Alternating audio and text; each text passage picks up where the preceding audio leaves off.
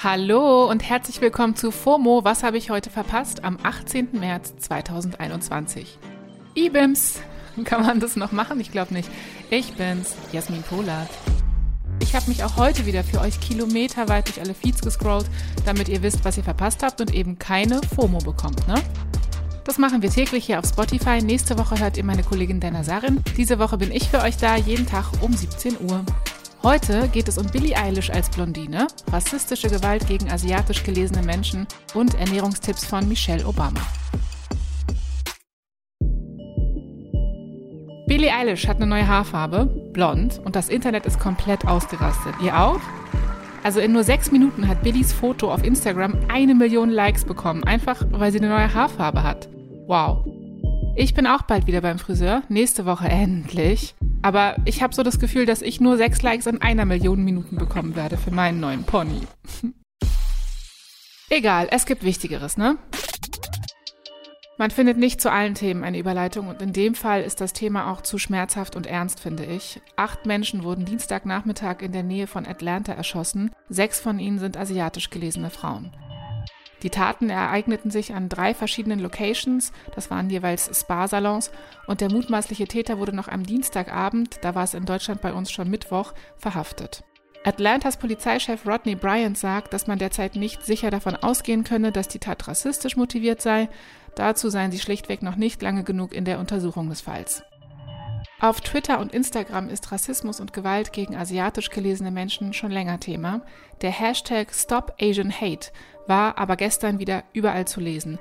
Moderatorin und Podcasterin Hadne Tesfay, die hat den Podcast Tratsch und Tacheles, hat zum Beispiel getwittert, dieser Terroranschlag ist nicht in den luftleeren Raum hinein passiert. Seit Monaten entgleist die verbale Gewalt gegen asiatisch gelesene Menschen und steigt die Zahl rassistisch motivierter Übergriffe auf sie. Übrigens nicht nur in den USA.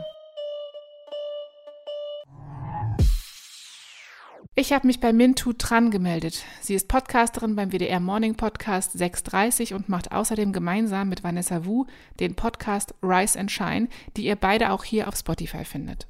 Ich habe Mintu gefragt, wie es ihr heute nach gestern geht. Heute geht es mir okay. Gestern war es ehrlich gesagt sehr, sehr schwer. Also ich bin mit den Nachrichten aufgewacht und ähm, war einfach unfassbar wütend und ähm, habe getrauert und ähm, ja, also ähm, was geholfen hat, ist einfach mit ähm, anderen Agents zu sprechen und ähm, dass viele Freunde sich bei mir erkundigt haben. Also dass ich einen sehr tollen, sehr woken Freundeskreis habe, der sich kümmert, wenn sie sehen, dass sowas passiert. Das ist ja auch kein US-exklusives Thema. Inwiefern zeigt sich denn deiner Meinung nach Rassismus gegen asiatisch gelesene Menschen auch in Deutschland? Ja, ich habe das Gefühl, dass Leute noch nicht irgendwie so im Hinterkopf haben, dass solche Witze wie Ching Chang Chong, Schlitzaugen und auch die sexualisierten Witze gegenüber Asiatinnen mit Massagesalons, dass das alles ähm, Entmenschlichungen sind. Das hat man ja auch am Beginn hier der Corona-Pandemie gesehen, als die hier in Deutschland ankamen, dass noch ganz viele Medien angefangen haben, ihre Bilder irgendwie äh, auszusuchen und da nur asiatische Menschen ähm, als Symbolbilder für die Pandemie genommen haben. Oder eben auch, dass ganz viele Comedians irgendwie äh, Witze darüber gemacht haben, ja, das äh, Virus aus China, Fledermaussuppe etc., dass die nicht kapiert haben, dass ähm, das in einer direkten Logik miteinander steht. Also solche Witze, solche Entmenschlichungen und auch Gewalt gegen Menschen mit asiatischem Aussehen. Und das gab es hier in Deutschland auch, vor allem zu Beginn der Pandemie im März, April letzten Jahres, dass es auch körperliche Angriffe gab gegenüber asiatisch aussehenden Menschen hier in Deutschland.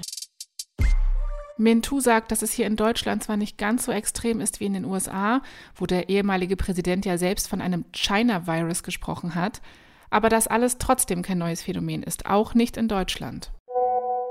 Es gibt auf jeden Fall eine längere Geschichte von Rassismus gegen ostasiatischen, südostasiatischen Personen hier in Deutschland. Da ähm, möchte ich hinweisen auf zum Beispiel das Chinesenviertel in Hamburg, ähm, das geräumt wurde in der Nazizeit. Ich möchte hinweisen auf ähm, den ersten rassistischen Mord in der Geschichte der Bundesrepublik, den wir auch in unserem Podcast lange besprochen haben und ähm, mit ähm, Angehörigen gesprochen haben. Ich möchte auch auf die ähm, lange Geschichte hinweisen der Vertragsarbeiterinnen und Vertragsarbeiter hier in Deutschland aus Vietnam, die schon zu DDR-Zeiten extremen Rassismus erfahren haben, der dann auch nach dem Fall der Mauer gegipfelt ist in ähm, Prochrom in Rostock-Lichtenhagen.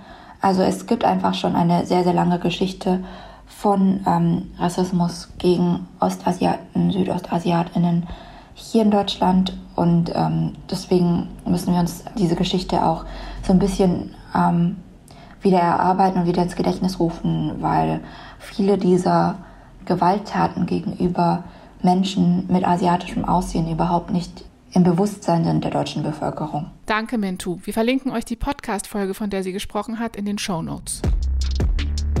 Also ich empfehle euch sehr, diese Rise und Shine Podcast-Folge anzuhören. Ich habe aber noch eine Empfehlung für euch. Achtet auf eure Ernährung. Also ab und an mal, ne? Wenn's geht.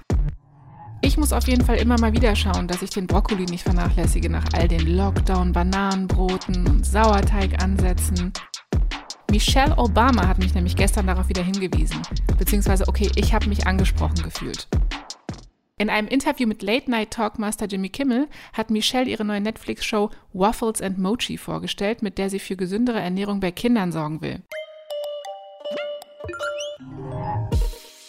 Ich habe mir jetzt einen Salat in so einer Tupperdose gemacht und werde den so shaken wie die Kardashians immer in ihrer Show, wisst ihr? Naja, also Kardashian-Fans wissen, wovon ich spreche. Ach so, bei Keeping Up with the Kardashians, ne, da startet heute die neue und letzte Staffel, darüber reden wir aber morgen ganz ausführlich. Das war's mit FOMO für heute. Wir hören uns morgen wieder hier auf Spotify. FOMO ist eine Spotify-Produktion in Zusammenarbeit mit ACB Stories.